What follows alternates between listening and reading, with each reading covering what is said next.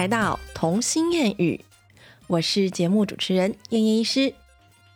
前几天的晚上呢，我跟小 Q 就我们家之间有发生一个故事情节蛮长的一个场景，然后我觉得这实在是太具有一个意义性、一个纪念性，所以我今天想要特别把这个故事拿出来做一集来做分享。好，那实际上的发生的经过是这样的。我相信，如果有在听我的节目的，当然也都稍微认识一下小 Q 这个人的个性。我们一直对他来讲，就是很担心他有一个问题，他总是会有一种那种不够满足，然后会常常跟人家比较、斤斤计较，甚至呢，永远觉得他自己所拥有的东西都比别人差，别人拿到的东西都比他好，这种感觉。但是实际上呢，他又很霸道。你知道，他跟美眉的相处之间，可能年纪还是有差嘛。老大还是会具有一些呃体型上啊、身量上的优势等等的，所以他常常就是不管两个人拿到什么东西，他一定会率先做那个优先选择的动作，然后徒留美眉一个人在那边哀嚎说：“为什么我又是最后，或者是为什么姐姐都先选之类的。”那其实往往在他呃一开始先优先做选择这件事情，也也常常让他后悔，你知道吗？就是好，因为这件事情就发生在我我其实常买一些有的没的一些泡澡球，你们知道那种泡澡球吗？沐浴球那种，就里面你把它丢进去那个那个浴室浴缸里面，然后它水融化之后，里面就会浮出一个玩具。那有时候呢，我就会去买那个盲选的。的东西就是我也不知道那里面是什么，外表的包装是没有的那种裸装，因为我觉得这种的惊喜包感觉还蛮好笑的，所以呢，我我除了会知道，呃，有买那个包装完整的给他，我还会买一些盲选的给他们。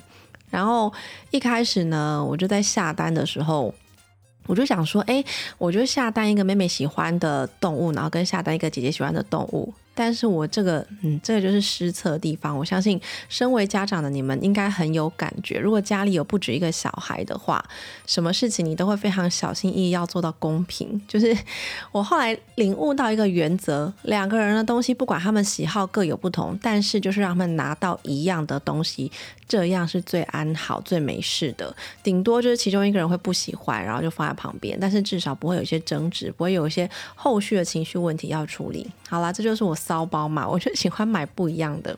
于是呢，我当时候就有买了两个盲选的泡澡球，里面一个是姐姐很喜欢的轰，我也不知道为什么她喜欢轰诶，她觉得外形很可爱，而且你知道他们两个超喜欢模仿轰的表情，还有那个就是把脸就是揪在一起，然后就变成轰的表情，那实在太好笑了。好，这是题外话。那姐姐呢？她从大概可能三四岁的时候，就对于轰这种生物非常的有兴趣。他也很喜欢画轰，然后甚至去水族馆，任何看得到轰的身影的地方，他在期待都不是那些鲨鱼啊、海豚啊等等的，他期待的都是那只轰，这样很悠闲自在、很大大方方这样游过来的那个感受。他就非常喜欢贴在那边看到妈妈，你看是轰哎，然后怎样怎样，就是他非常的兴奋。好，那我也知道他这个情况嘛。那美眉对于海底生物这些事情，我本来以为她喜欢 baby shark，但实际上我发现他的兴趣好像是每三天就会换一个。他可能还小了，还没有稳定，但至少能确定的是，我知道他没有这么喜欢红，她只是说妈妈那是姐姐喜欢的红诶。那其实他是无感的，好吧？那我这次呢就盲选了，我想说，哎，有一阵子妹妹很喜欢大象，然后姐姐喜欢红，好，我就买了两个。因为它外包装就一样嘛，都是白色的包装，所以看不出来里面谁是谁。我买回来我也忘记了那个哪一个图形是哪一个。于是，然后他们就是我我会让他们就比如说这个礼拜就固定只能用掉一颗泡澡球，就还是会有限度的消费嘛，不然就妈妈就消费到疯狂。好，然后呢，姐姐呢一开始又是做那个先选的动作，两颗在那边，她就说我先这这次是我，然后她就挑了其中一个泡澡球。那我记得我当下其实有稍微提醒过他，我就跟他讲说，我相信爸爸应该也是有听到的，爸爸是我的证人。那我就跟他讲说，姐姐，我先跟你说，这两颗里面呢，有一颗是大象，但有一颗是红，我已经讲出来了嘛。因为反正我觉得你那个你看不到，你就是一个惊喜啊，所以里面是什么应该没关系吧？反正他们也不在意，对不对？有些惊喜都是我们大人自己觉得是惊喜，他们根本不觉得。好，所以我就当他很直白的跟他讲说，哦，这两颗里面有一个是轰哦，你们要不要先讲好？如果到时候谁拿到谁要做交换或者是怎么样？那当下呢，妹妹就回说。他不喜欢红，我就说 OK。那姐姐你呢？你你觉得你要你现在拿的就是你的，还是你要把它融化开了之后，里面看是什么，再决定要给谁？好，姐姐就跟我说，这今天是我选的，所以这一颗就是我的。他已经非常的肯定，我就说 OK。你知道，我就错在没有把它录影下来。真的，对这两只小孩，不管他们做任何的其就是对自己的约定，或者是做一些。Promise 的事情，我都觉得应该要随时拿手机把它们录下来。那 前阵子妹妹生日的那个蛋糕才傻眼了。如果有看到我的那个文章的话，应该有发现，就是妹妹啊傻里傻，或者说她三天换一个喜好。所以当时候我帮她做那个造型蛋糕的时候，她就跟我讲说，她要乌龟。那我超傻眼的，我就跟他说你要乌龟，他说对，要乌龟，而且我还露营，那那是我真的做了此生最对的决定，因为他那时候可能班上刚好轮到要照顾乌龟，所以要常常帮乌龟洗澡，然后刷他的那个乌龟缸啊，帮他换水之类的，所以他就对乌龟非常的偏执跟疯狂。所以他当下就不疑有他，跟我说他的生日蛋糕要做乌龟造型，OK。然后我后来就跟店家沟通了很久，然后店家也蛮傻眼的，就说乌龟，诶，是指像杰尼龟或者是忍者龟这种比较有名的生物嘛？然后我就说，哦，没有，呃，对，就是可爱的乌龟就可以了。他并没有喜欢杰尼龟，也没有喜欢忍者龟，而且他甚至根本不认识他们。然后反正沟通了很久，我也很谢谢店家非常用心的帮我设计出一个真的龟壳的蛋糕，OK。结果，在我惊喜的抱着那个造型蛋糕，却真的超漂亮的。下车的一瞬间，妹妹一看到我，然后看到蛋糕，妹妹姐姐还蛮开心，说：“哇，好漂亮的蛋糕哦！”然后你知道，妹妹当下是用一种皱着眉头，有一点不屑，真的是不屑。她皱眉头，然后就扁着嘴。然后我姐也有看到那个画面，真是太夸张了，就跟我讲说：“为什么是乌龟？”然后就说：“哎。”小朋友是你自己说你要的，你要不要？然后我就当场傻眼，我就直接把影片拿出来给他看。然后影片里面他就那边说：“我一百岁的蛋糕要海豚，然后我现在的蛋糕要乌龟。”然后他看完影片之后脸就垮下来，就说：“好啦，乌龟就乌龟，有没有？”我跟你们讲，奉劝这世上的各位爸爸妈妈或是老师，当你们跟学龄前小孩在做约定的时候，你一定要把它。就是录影存证，以免被举发。你还可以有个申诉。好了好了，反正就是我后来这这个乌龟事件是后来才发生的，泡澡球事件是前面，所以我前面就没有录到影。于是呢，我当下就确定，好，姐姐你就是要这一颗泡澡球，OK？那里面不管拿到是什么，那另外一颗就是美美的哦。嗯，不疑有他，就觉得说 OK 啊。那当下呢，嗯，就是你知道事情，当你越不希望它发生。然后它就越会发生，这不知道是一个墨菲定律还是吸引力法则，就一定会这样。于是姐姐果不其然，那一天泡澡球打开了之后，嗯，里面浮出来就是美美喜欢的大象，而且那个是会荧光、会发亮的，非常可爱的一只大象。那姐姐就捧在手掌心，抱很紧，还不准美美碰。然后他就说：“这个是我的，只能借你看，你不能拿去之类的，就是小孩之间的那种打闹跟争执。”那美眉这个人，就是其实第一个，我觉得她蛮尊重姐姐的，她真的很爱姐姐，而且很听姐姐的话。不然可能是觉得说她打不赢，打不赢，然后也吵不赢，所以她都会直接放弃。就是她很多时候都是姐姐选完，她就很默默的，就那种老二哲学，她觉得她也无所谓。所以当下姐就跟她说。那个大象不属于他，是姐姐的，不能碰。然后他就心里其实非常的喜欢，因为那一阵子泡买泡澡球那一阵子，他非常的喜欢大象，所以呢，他就看着眼睁睁看着姐姐手上的大象，他就觉得说：“妈妈，你下次可以买一个大象给我吗？”你知道吗？他们两个很常见的计谋，就是当他拿不到他要的东西，他后续就会嗯，就眼巴巴看着对方拥有，然后就跟我说：“妈妈，下次我如果很乖的话，你可以买一个给我吗？”这种时候啊，其实我就会跟他讲说：“好啊，那我们以后看看，如果你很棒，或者是你有什么礼物的那个清单，我们再一项一项把它完成。”其实我都会答应他们这些事情，因为我觉得我当下。结束了这个对话，可是我不一定要立刻买给你嘛，而且我们都是有条件在先嘛，他也都说我有乖，说再买给你之类。实际上小孩大概可能很快就会忘记这回事，所以当下我就为了好过一点，我都会答应他说好，我们以后再来看看，如果有看到，然后你又很棒，我们就来买，OK，然后这件事情就解决了。嗯，只要是妹妹的事情都很快就解决，可能她也还小。好，那后来呢？中间可能一度就是好几个礼拜了，就是。他们都没有去拿到另外一颗还没有拆开的盲选泡澡球，大概我猜他们两个金鱼脑就是已经忘记了前几天就是上第一颗泡澡球这个故事。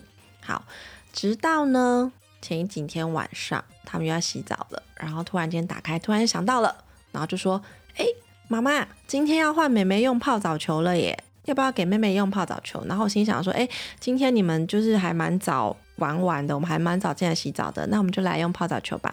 我说妹妹，来来来来来，然后给你选。就妹妹就突然间发现那颗盲选的泡澡球，就说啊，妈妈这个是我的，对吗？我说对对对对对，上次姐姐用掉一颗，这一颗是你的。但当下呢，我就想说一定会发生事情，妈妈的直觉永远是准的。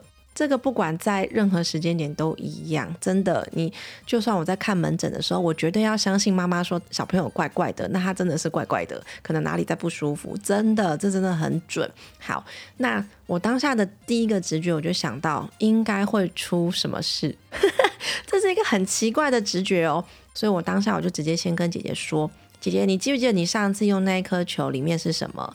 然后姐姐就说：“是大象啊。”然后我就说你一定忘记我跟你说另外一颗是什么，对不对？他说对啊，另外一颗是什么？妹妹那颗是什么？我就说等一下你看到的时候，你还是要记得这一颗是妹妹的哦，可以吗？他就说好。你知道，当他没有任何的不满的时候，他什么东西都会答应我。所以这种沟通，好了，也是算部分的无效沟通。好，OK，然后反正我就把泡澡球给妹妹了，妹妹就打开，开始那边拨拨拨，开始那边用水去淋，然后把它融化了。Anyway，那一只非常漂亮的金黄色荧光的红就这样浮现在妹妹的手上。接下来就发生一连串惨绝人寰的悲剧，真的很夸张。我我我不嗯，我我真的说的不不夸张。如果是当下有任何其他人就是见识过我家小孩哭泣的，都会觉得说哇，这这惨了惨了，就是要哭超久，这怎么那么难处理？好，因为我跟我老公一直觉得小 Q 他其实，因为他真的还小，而且他是比较高敏感的小孩，所以他对情绪的一些控制会比较容易失控。他就是那种冲动型的孩子，所以当他有情绪不满或者是他呃爆炸的时候，其实他很多时候都是用一些。拳打脚踢，或者是尖惊声尖叫那种，就是很失控的小孩的状态来表现的。那因为我们也知道他会失控，所以我们大概都会给他一点点的空间，让他去发泄他的情绪。怎么说呢？我先把故事讲完好了。那当下呢，其实姐姐就看到妹妹手上那只轰是她心爱的轰，所以呢，她就整个大崩溃，说：“妈妈。”妹妹那个是轰哎，我就说，对你记不记得你当初拿到那只大象的时候，我有跟你说，我买的一只是大象是要给妹妹的，一只是轰是要给你的。可是当时你坚持大象你要自己拥有，你不要送给妹妹，所以这一只轰真的是妹妹的了。但有时候我真的觉得小乖是不是猪队友还是什么的，他在这种时候就会变得异常坚持哦，真的，他的摩羯座个性就会冒出来。于是他这时候都会呈现一个要击败，就好不容易逮到机会可以控制姐姐了，他当下就会直接在那边说：“姐姐，这个是我的，你已经选了，上次那个被你拿走了，这个是我的，这是我的轰，你没有轰呢，真的很尴尬。他只要在那边挑衅的时候，姐姐很容易的火就被挑挑起来了嘛，就战火一发不可收拾。”于是呢，姐姐开始在浴缸里面看着妹妹拿着烘，然后不给她摸，她就开始大吼大叫说：“妈妈，我要烘，我要，我要！”你知道，嗯，我觉得她真的是没有办法很好的控制她的情绪，所以当她在生气的时候，她没有办法好好的跟我讲，然后表达说我真的很喜欢烘，你可以再买一个烘给我吗？因为妹妹会这样子哦，妹妹她可以冷静，一边哭，然后一边说我也要烘之类的啦。我是举例，当然她不要烘好，然后但是姐姐就会整个爆炸性的尖叫，真的是一直尖叫大叫。那当下呢，我就慢慢的在旁边的淋浴间继续洗澡，看他们泡澡。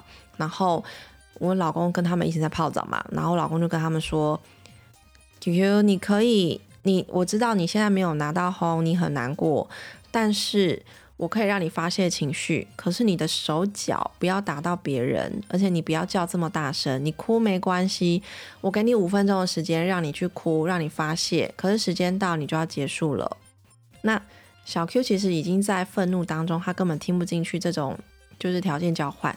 但其实我老公处理也没错啊，因为总不能就是你知道，小孩虽然无理取闹，但我们还是希望他会有一个限度嘛。我让你有发泄情绪的空间，可是你这个发泄情绪呢，不能去干扰到别人，去影响到旁边的人。哦，觉得那个声音很吵，然后或者是你这样子开始一直。大打水花，然后全就那边挥手挥脚的，可能会踢到妹妹，或者是打到爸爸。OK，那爸爸就这样跟他讲，那他完全就是我才不管你嘞，你知道情绪来了，谁还管你跟我讲道理？于是他就更生气，然后他生气的时候，有时候会讲出一些你听起来有一点道理，但是实际上就是无理取闹的话。真的，他你知道他就会说，为什么大人都可以生气，小孩小孩就不可以生气大人？然后这时候我们可能会跟他解释啊，就是说，因为你生气的是没有道理的事情，这是我们之前就约定的。哦哦，反正各式各样明理的，我觉得明理的事情，我跟他解释，好声好气的跟你解释，但他反正完全无法接收嘛，因为他正在情绪崩溃的边缘。那我当下跟他讲说，你当然可以生气，你当然可以哭，但是当你的生气影响到我们，让我们害怕的时候，我们就必须要先保护自己。我们没有不许你哭，但是哭的方法有很多种。好，那反正呢，通常啦，他都是要很久的时间，可能大概至少十分钟以上的崩溃、大哭大闹之后才能停止。那我们就让他在澡盆里面继续尖叫啊，或什么的。我因为我们就觉得说，你一直这样讲，他情绪更火。可是因为其实他那个尖叫声真的还蛮吓人的，所以当下我们已经到了我们的。承受的边缘，可能还不到哭五分钟，但那个尖叫真的太可怕。于是呢，我们就有跟他提到，就说我没有想到妈妈买这个泡澡球会让你们就是彼此吵架成这样，会让你们难过成这个样子。我觉得看到你们这样子，我反而买东西送你们的那种愉快心情都没有了，这样会让我怀疑我以后是不是要不要买东西送你们就好，因为。其实爸爸本来就很反对我用泡澡球，因为他就觉得那个是，你也不知道泡澡球其实在小孩身上 O 不 OK，但是我觉得久久一次没关系啦，反正也是一个他们泡澡在玩的东西而已。于是爸爸这时候就顺道就说出了，我觉得对妈妈，你以后可能都不要买泡澡球，因为泡澡球会让他们这么伤心。阿姐就更崩溃啊，她就想到说我以后再也没有泡澡球了，于是整个就是越来越高频的尖叫声。然后尖叫到妹妹，这时候突然间就受不了，就突然间就说：“妈妈，姐姐真的太大声，吓到我了，我要出来了，我不要再泡澡了。”然后他就抓着他的红，叫爸爸把他就是抱出去穿衣服了，他要离开那个浴室。那我也刚好洗好澡，就说我也刚好要离开那浴室，所以变成我们的洗澡的地方只剩下小 Q 一个人在浴缸里面。那小 Q 其实是非常害怕一个人处在空间的人，就算开着灯，他也没办法。他就算我们都在房间或什么，他一定会拉一个人，不管是美美爸爸还是我，要拉一个人，又要在陪在他身边，共处在一个空间里面，他才会感到安心。所以当下全部人都出来了，只剩下他一个人在浴缸的时候，他整个更害怕，你知道吗？于是呢。我当下我就跟爸爸说，OK，让他哭，然后我等他自己冷静。我觉得他需要控制自己的情绪，而且现在我们过多的言论都会造成负面的效果，所以我就请爸爸先把妹妹弄好，之后请爸爸离开那个阵地。因为其实你知道，男人跟女人之间还是很难沟通，尤其是爸爸跟小孩之间。爸爸有时候就是讲道理的时候，那个小 Q 根本就完全不理他。好，那于是呢，就先把妹妹爸爸先请出房间之后。我就把浴室的门开着，然后坐在浴室的门口，离他有一点点距离，可是又可以透过门缝看到他，他可以跟我眼神相对，他可以确定我在陪伴他。那我就坐在那边看着他，我就说：“你要哭你就哭，没有关系，我没有说你不能哭。我觉得你要把情绪发泄完，你才会舒服。可是因为太大声了，我会有点害怕，所以我在。”这边坐着看着你，我就一直跟他强调说，你哭没有关系，但是我会陪你，只是我会有一点距离，我要保护我自己。我就一直跟他反复的强调这个观念，直到他可以听进去为止。那大概持续的，他就在那边拍打水花啦，然后啊啊这样子发泄的大叫啊，然后哭啊哭到累了，开始慢慢收了，开始变成哽咽，然后在那边擦自己的鼻涕跟眼泪。于是大概我这过程应该有十分钟哦，你看中间有多久？那十分钟非常难熬。我相信有时候真的，如果啦，真的我再疲惫一点，我真的再没有耐心一点，我可能真的会直接跟他说：“你给我停止哭泣或者什么的。”就传统式的那个那个压压抑都会都出来了。但是我那一天刚好就是嗯心血来潮，我有时间，我跟你慢慢好，所以我就坐在那边，我坚持。我觉得我。不要释放我的底线，因为我我可以容许你发脾气，但是你这脾气不能伤人。于是我就等他真的冷静下来了，最后他就因为真的很害怕一个人在那边，所以他就跟我说自己擦擦眼泪。妈妈，我我哭好了，就真的就这样哽咽，然后说我哭好了，你可以抱我出去了吗？然后于是我就说 OK，你确定了吗？他就说其实我哭的时候我很想要抱抱。然后我就说，我知道你很想要抱抱，所以我一直在这里等着你，看什么时候可以抱抱。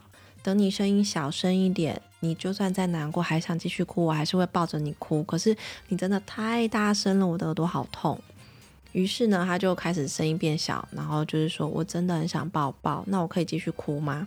然后就把他身体擦干，然后抱出来之后，就我们两个坐在地上，我就把他抱很紧很紧很紧，我就说。小 Q，妈妈一直想要跟你讲，我们生气，我们难过，有很多种方式可以哭。比如说，你可以像现在这样，一边哭一边掉眼泪，一边告诉我你的委屈。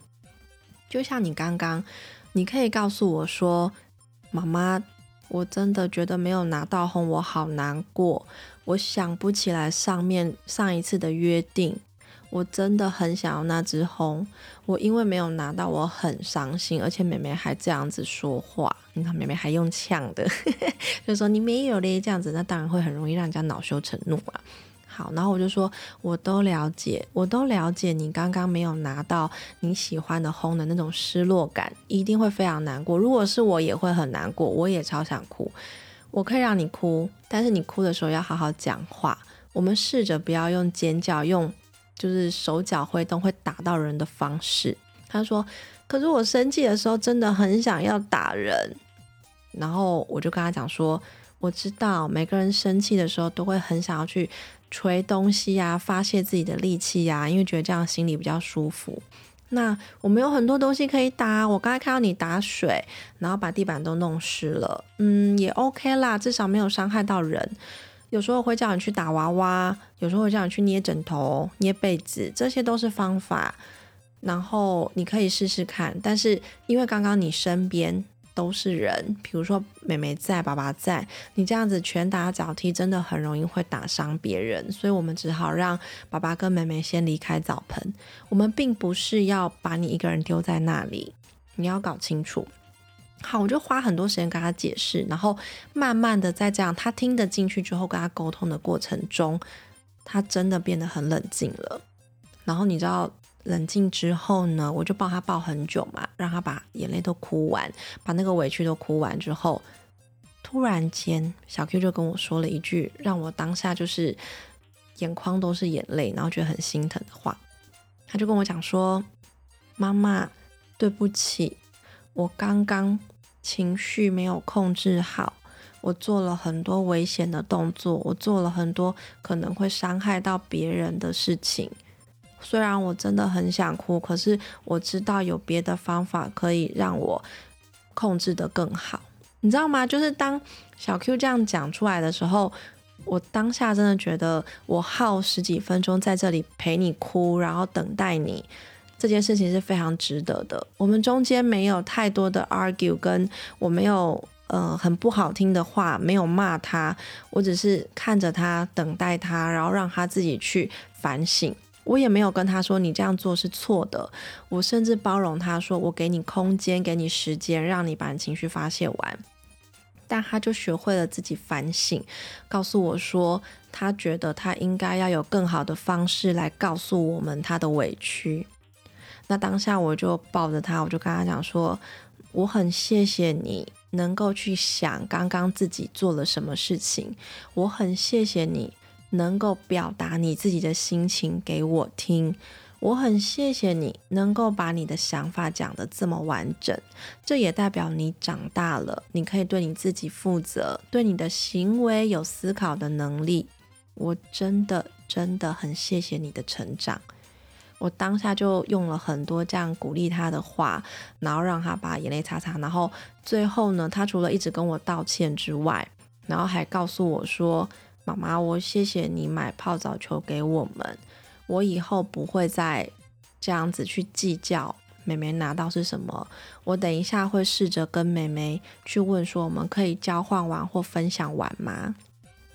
好，反正这个故事当然是一个 happy ending，我也觉得很感动。而甚至啊，我们后来，因为他后来就去跟妹妹一起玩嘛，然后他就想到方法了，那心情好了嘛，就会比较有一些正向的方法，他就跟妹妹沟通说，我们可以把轰跟。那个小小象他们放在一起玩扮家家酒的游戏嘛，然后后来他们两个就玩得很愉快，一直到准备去睡觉之前，我就呼唤他们要睡觉了，然后姐姐就默默的看微笑看着我，就想说什么鬼什么 什么脸，结果那个妹妹就说妈妈。我把我的轰送给姐姐了。我说：“你说什么？” 我整个很惊奇，你知道吗？我不知道故事会来到这个转折，因为我其实是希望美眉就继续拥有轰，因为这件事情应该要见好就收，不要再去做交换的事情，不然刚刚全部的一切努力都是白费。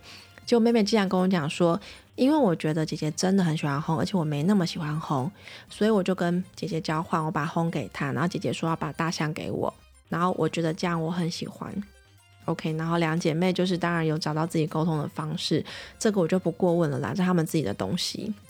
然后一直到晚上，我就陪他们睡觉的时候，我们睡前不是会讲一些感恩的三件事嘛？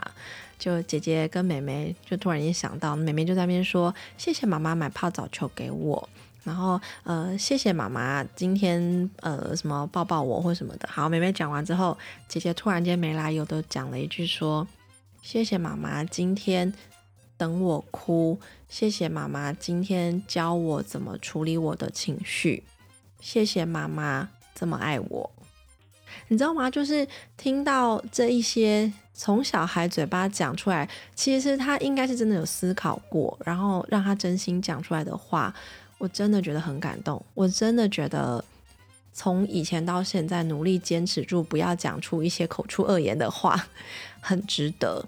很值得到我让一个还未满六岁的小孩，他虽然在情绪的当下是失控的，可是他至少没有伤害到别人，而且他会懂得去反省。我真的觉得，我就直接跟他讲说，我要谢谢你们来到我的身边，我很荣幸当你们的妈妈。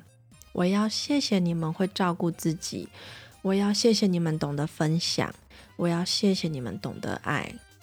好，然后反正当天就是一个很完美的 happy ending，他们两个就带着幸福、快乐、美满的笑容去睡觉了。那我也觉得，嗯，当下的过程，即使再怎么痛苦，我还是好想把这件故事留在我的节目里面。然后我很想要把这中间的过程跟大家说，跟大家分享。孩子们当然是有权利可以去发泄他们的怒气，发泄他们的不满。